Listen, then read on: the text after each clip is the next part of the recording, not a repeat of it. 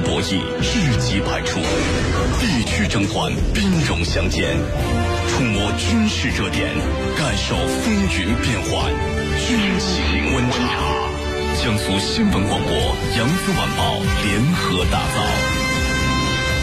听众朋友，大家好，欢迎回来继续收听江苏新闻广播军情观察双休日版的孙主编说军事节目。我来给大家再讲述一个二战经典照片背后的秘密——胜利之吻是如何吻上的故事。一九四五年八月十五日，随着日本无条件投降的消息，乘着电波飞越了太平洋，无数素昧平生的男女在全美的大街小巷忘情的拥抱亲吻，用如此浪漫的方式庆贺二战的结束。他们中最幸运的两位，机缘巧合之下，被生活杂志记者。捕捉进镜头，成就了新闻史上最具影响力、被转载次数最多的佳作之一。照片中的男女主角是什么身份呢？胜利之吻诞生的前后经过又是如何呢？时隔七十多年，这些谜团在新晋推出的专注接吻的水手中一一得到了解答。对格丽塔·齐莫尔来说。一九四五年八月十四日的清晨是再寻常不过了，因为害怕迟到，他洗漱完毕，扎紧了头发，随便吃了点东西，便冲出了家门，疾步奔向纽约闹市区的地铁站。这位单身的姑娘梦想着为百老汇设计布景，不过她时下的工作是一名牙医的助理。白色的连衣裙、白袜子、白鞋和白帽。如果不自报家门，陌生人很快会把格丽塔误认为是护士。换好制服不久，他便发觉前来就诊的不少的患者喜形于色，包括诊所的主任伯克大夫在内的同事们也在窃窃私语，说战争即将结束了。格丽塔半信半疑。为躲避纳粹的迫害，她和两个姐妹年幼时便逃离了故乡奥地利的战争带来的伤害，造就了她超长的戒备心。尽管格丽塔试图让自己心无旁骛，事态的发展令她无法逃避，忍不住开始倾听思索，手头的活计渐渐地慢了下来。眼看时钟接近午后的一点，同事和患者纷纷出去就餐了。他终于下定了决心，摘掉了白色的便帽，走出了诊所的大门。格丽塔的目的地是纽约时报广场，又称时代广场。那里有一面自动显示屏，在滚动播报着权威的消息。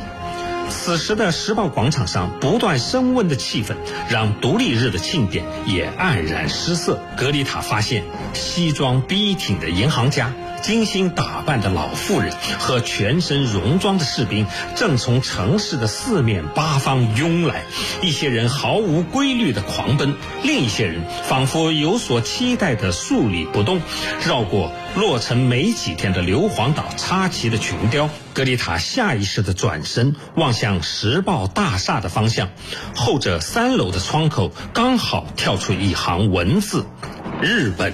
已宣布无条件投降。对乔治·门多萨而言，一九四五年八月十四日是假期的最后一天，在太平洋上和日本鬼子搏杀了两年。这位海军中士对跟踪战事进展的头条新闻毫无兴趣，他眼里只有丽塔·佩特里美丽的面庞。两周前，乔治刚和这一位来自长岛的女孩成为了情侣。共进早餐以后，两人决定去城里的音乐厅转转。看完新剧《终归阿达诺》后，争取在晚饭前回家。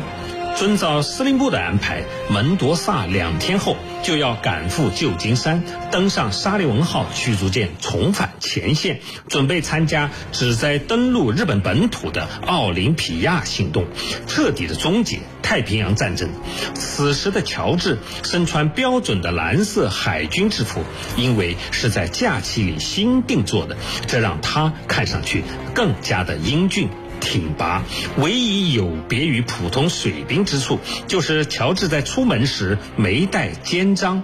在后方他不太担心会碰上纠察。尽管一路的狂奔，乔治和丽塔还是错过了终归阿达诺的高潮。两人正在懊丧之时，剧场大门被猛地撞开了，一名职员高呼着：“战争结束了！”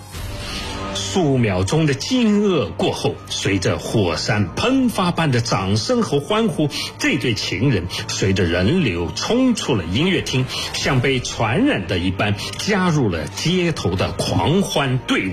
彼时，距白宫收到东京的投降书还有几个小时，压抑了太久的人们已经不能自已，喜极而泣，孩子似的又蹦又跳，在第七大道和四十九街拐角处的蔡尔兹酒吧，平时的秩序和礼仪已是荡然无存，慷慨的调酒师不断的为空杯子里注满了烈酒。路过的乔治自然也不会让这好饮的机会溜掉。虽然知道男友必醉无疑，丽塔并未出手阻挠。接近时报广场时，微醺的水兵已将女友甩开了一段距离。胜利的喜悦让他激情迸发，感到自己需要释放能量。随着自发的庆祝进入了高潮，美联社、纽约时报。纽约每日新闻和其他主流媒体的记者，成了这座城市里为数不多的仍在坚持工作的人。日本投降的消息来得如此之迅速，编辑部对选材并无把握，索性将任务直接派发给前方的摄影师，允许后者自由裁量。这种信任在阿尔弗雷德·艾森斯塔特的身上体现得很彻底。加盟《生活》杂志以后，这位五短身材的记者记录了不少体现政治人物及其个性的重要的场面，包括墨索里尼与希特勒于1934年初夏在威尼斯的首次会面。美日开战以后，艾森斯塔特将精力转回了国内，希望用镜头向世界展示这片土地上的普通人是如何看待战争的。午后。艾森斯塔特抵达时代广场，脖子上挂着硕大的徕卡相机。这副行头平时足够抢眼，而在一九四五年八月十四日的狂欢中，他却得以悄悄地在熙攘的人群中穿梭，寻找着足以成为经典的瞬间。这位喜欢接受挑战的摄影师精通抓拍的技巧。此刻，广场成为了大舞台。他意识到，自己的照片需要的是突出触觉元素。站在四十二号地铁站的楼梯上，艾森斯塔特首先抓拍了妇女们在街对面电影院前庆祝的场面。他们在扔纸片、抛彩带，气氛确实很欢快，但多少有点平庸。他暂时关闭了快门，把目光投向了另一侧，望着百老汇的方向和第七大道汹涌的人潮，一刻不歇地涌动着。下一个猎物就快要出现了。格丽塔仍然独立站在硫磺岛插旗的群雕旁，左手不远处就是蔡尔斯酒吧，显示屏反复播放着“胜利日，胜利日”，他的嘴角露出了微笑，战争已是过去式了。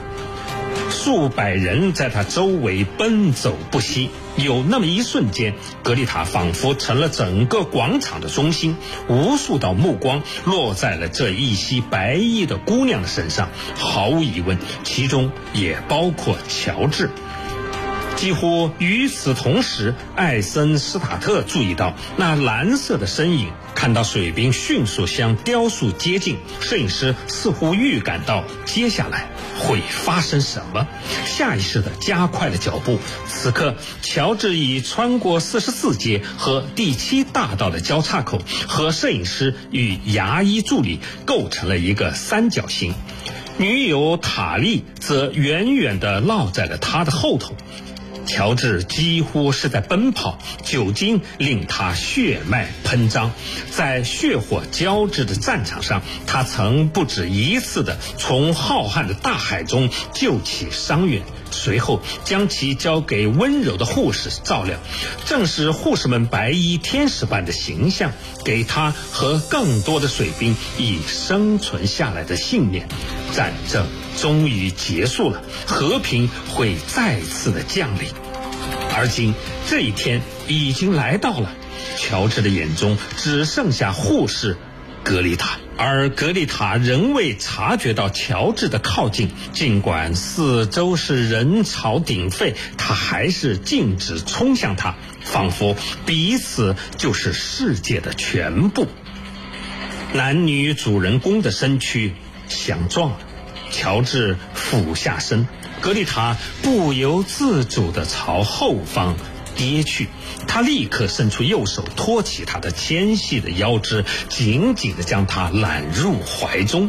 他的右臂被压在了双方之间，本能地握起了拳头，准备自卫。然而，马上察觉到这种努力是完全没有必要的。这位陌生的男士从未打算伤害他。下一刻。二人双唇紧锁，他用右臂揽住她的脖颈。有人事后评价说，那定格的姿势将野兽般的力气、关爱的拥抱及尴尬的忧郁体现得淋漓尽致。他没有放手，继续倾斜着身体，他也松开了右拳，任由追求者摆布。他们后来回忆，在这意外的相遇中，双方好像是被神明所引导，又像是在川流的命运之河中漂流。有三四秒，乔治和格丽塔觉得整个广场都归自己所有了。这样稍纵即逝的瞬间，对艾森斯塔特来说已经是足够了。任何有象征意义的场景都逃不出他的视线。乔治和格丽塔分开前，莱卡相机的快门被四次的按动，其中的一张照片登上了一周后的生活杂志，并传遍了全世界。就是那一幅被命名为“胜利日时报广场”的照片。乔治和格丽塔都没有意识到自己被抓拍了。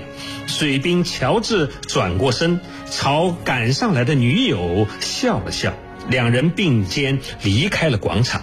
牙医助理格丽塔回到了诊所，向人们讲述完自己的奇遇，也早早地踏上了回家的路。短暂的邂逅过后，是漫长的分离。令所有人感到意外的是，当格丽塔·齐莫尔与乔治·门多萨终于意识到自己在不经意间成为了一个时代的文化符号时，已是他们登上那张照片的三十五年之后了。好，我是扬子晚报军事专刊环球波兰的主编孙小伟，欢迎大家在下周的同一时间相聚 FM 九三七，听众朋友，大家再见。邀集资深。